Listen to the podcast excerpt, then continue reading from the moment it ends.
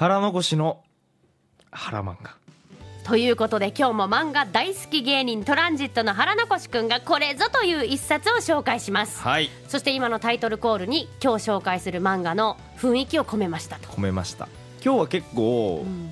雰囲気出てるんじゃないかな。しっとりしてましたよ、はい。落ち着いてた。大人の漫画？大人の漫画でございます。まあ大人うーん。まあでもそうですね。はい。まあ今日はこちらでございます。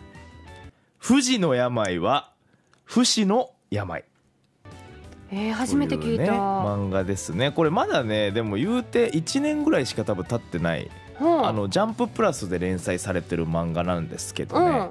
これがね僕もちょっとあの最近ええ。あの読ませてもらいまして、ええ。まあ面白かったんで紹介させてもらおうかなと、まああの世界観で言うと、はい、このね病が、うん。まあ天からうん。たくさんこの降り注いできたっていう世界なんですよ。はだからいろんなこの感染症みたいなのとか、うんうんうんなんかこの病がもうとんでもない数、はあ。みんなこの当たり前のようにうん。一個は病を持っているみたいな世界なんですよ、はあそういう世界にこのもちろんこの医者という存在がいるわけでして、え。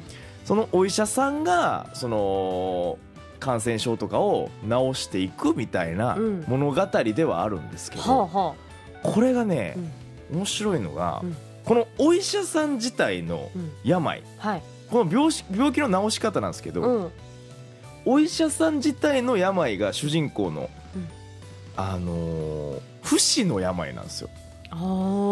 死ねないという病はなんですね。あうんっていうので治し方はその感染症はい。いろんな感染症一回この自分が感染することによって、うん。自分の血を浴びさせて治すみたいな。え？わかります？でもさその自分の血を浴びさせて、うん。その病は治るのかもしれないけど、その自分の血を浴びた人は、うん。その人も不死になるの？その不死にはならないんだ。不死の病はもう自分が生まれ持った病なんですよね。この主人公の闇。なんか難しいよね。不死の病って幸せなのかそれとも一生ずっと苦しまなければいけないことなのか。そう結構哲学的なお話よね。そうなんです。俺が今回そのやっぱ面白いと思ったのは、ええ。今サイネーがまさに言ってるようなそこの部分で、うん。このね藤見育っていうのが主人公のはい。不死の病の医者なんです。お医者さんなんですけど、えなんかねもうそもそもうん。なんかあの自分がもう早く死にたいっていううんなんか性格してるんですよ。ねじ曲がってる性格してるんですけえど、うん。ただその背景のその過去があるんですけど、うん。それがねまだねちょっと分かってないんですよ物語で。うほうほうでもいろんなことがあったから今のこの藤見育という医者がいるんだっていうところがうん。後々分かってきそうでー。なおかつそこがめっちゃ面白そう。っていうので期待してるんですよね。うんうんだから話自体は毎回毎回その新しい病気出てきて、うん。あの本当解決していくっていう結構なんていうんですかね1話完結型に近いような、ええうん。まあ長くても3話ぐらいで1つのシーンが終わる。はいはい。でこのずっと藤見育が旅をしていろんなとこで治していく、はいはいでまあ本当にこういう病気が蔓延してる世界で、うん。悪い医者とか悪い人間も当然いるわけで、うん。病気を利用したりだだとか、そういうやつらを成敗していくみたいな話でもあるんですよ。はあ。そだからねでもやっぱすごいっすよ。戦い方が、うん。やっぱ不死の病だから、うん。その自分がもう切られてもやっぱ超速再生みたいにするんですよ、うん。でとにかく血を浴びさせれば、うん。っていうのもなんかその病が特殊能力みたいになってる病もあるんですよ。うんなんかその病のおかげで強くなってるみたいな、はあはあはあ。例えばなんか鉄になっちゃう病とか。え？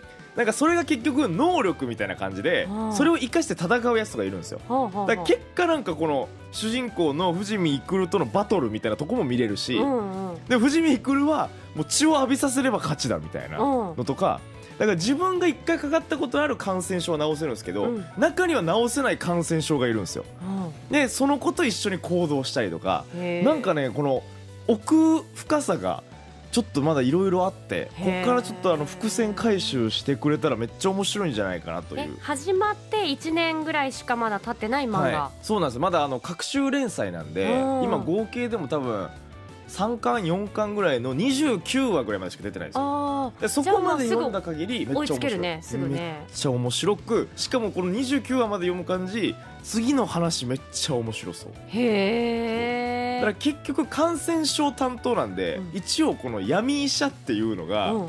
その闇医者のあのなんていうんですかこの裏の世界とかの闇じゃなくて、うん。あの病むっていう病気の方のヤム。病気の方の病むで闇医者っていう名前があってそれぞれなんかいるんですよ。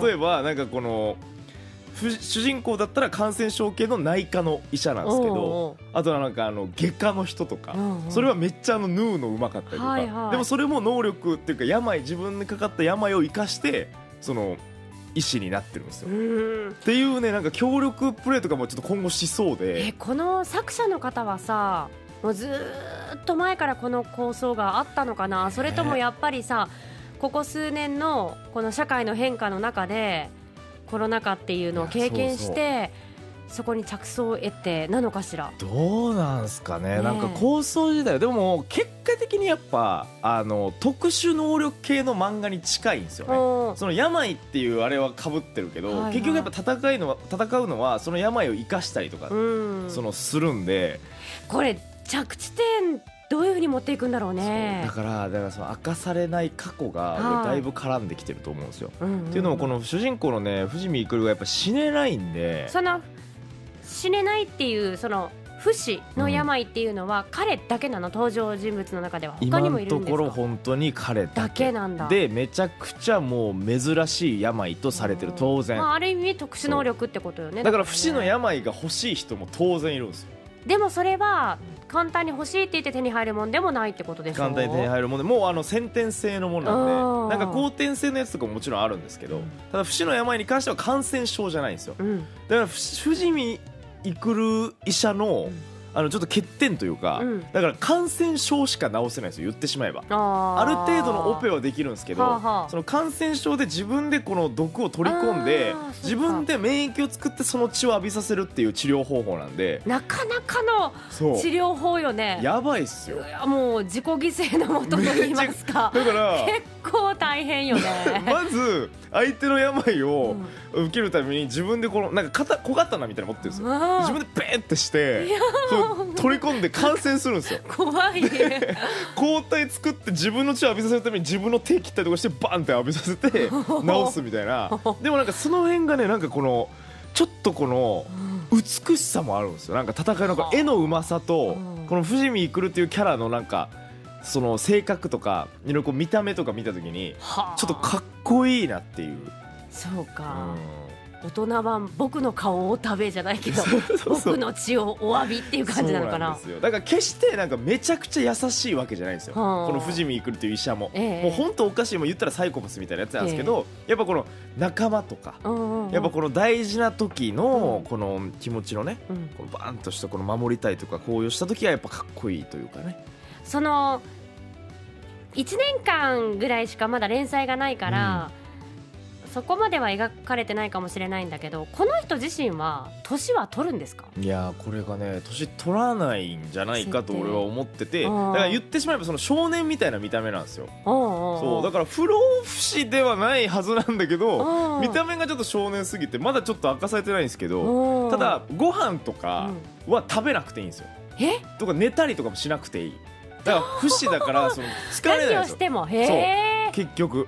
はあでも本人は死にたいと願っている。難しいね。っていうのもやっぱなんか過去にねちょっとこのああるー女性と旅をしててそのでね旅先で女性とみたいなのがなんかそういう過去はちょっとありそうなんですよ。だんだんこれからそこが。そう謎が解けてくるそうのかなでなんで今のこの藤見育という医者が誕生したかみたいなルーツが多分後々わかると思うんですよね。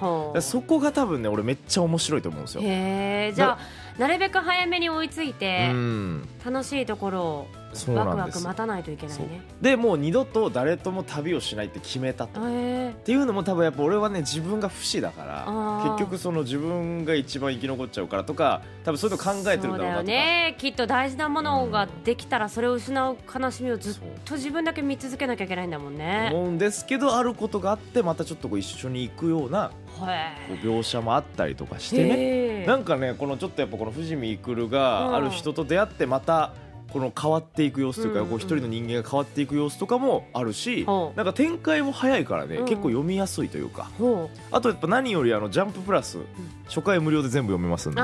おっしゃってましたね、はい。い、つもね。すいませんあの宣伝みたいになりますけどね。でもそういう情報ありがたい。そうジャンププラスはもう今読もうと思えば初回無料で全部いけますから29話まで。一気にね。全部いけますんでちょっとパパッと読んでいただきたいなというねうん。マジこれは本当にちょっとこうご期待漫画。だからちょっと今回はその正直内容とかもまだそんなに明かされてないけど、うんうんうん。まあこの面白いぞこれはっていう。早めにチェックすべき漫画ということでなんかねこのままいけばちょっとアニメ化とかにもなりそうなあでも話聞いたら映像浮かぶもんうねんなんか絵もねやっぱ個性あっていいんですよね。なんかねちょっと面白い。やっぱはい特殊能力バトルみたいな漫画でもあるし、うん。普通にこのお医者さんのストーリーでもあるしみたいなのがいいんでちょっとぜひ皆さん読んでみてください。今回は富士の病は不死の病でした。ワッフルーム今日は腹残しの腹漫画でした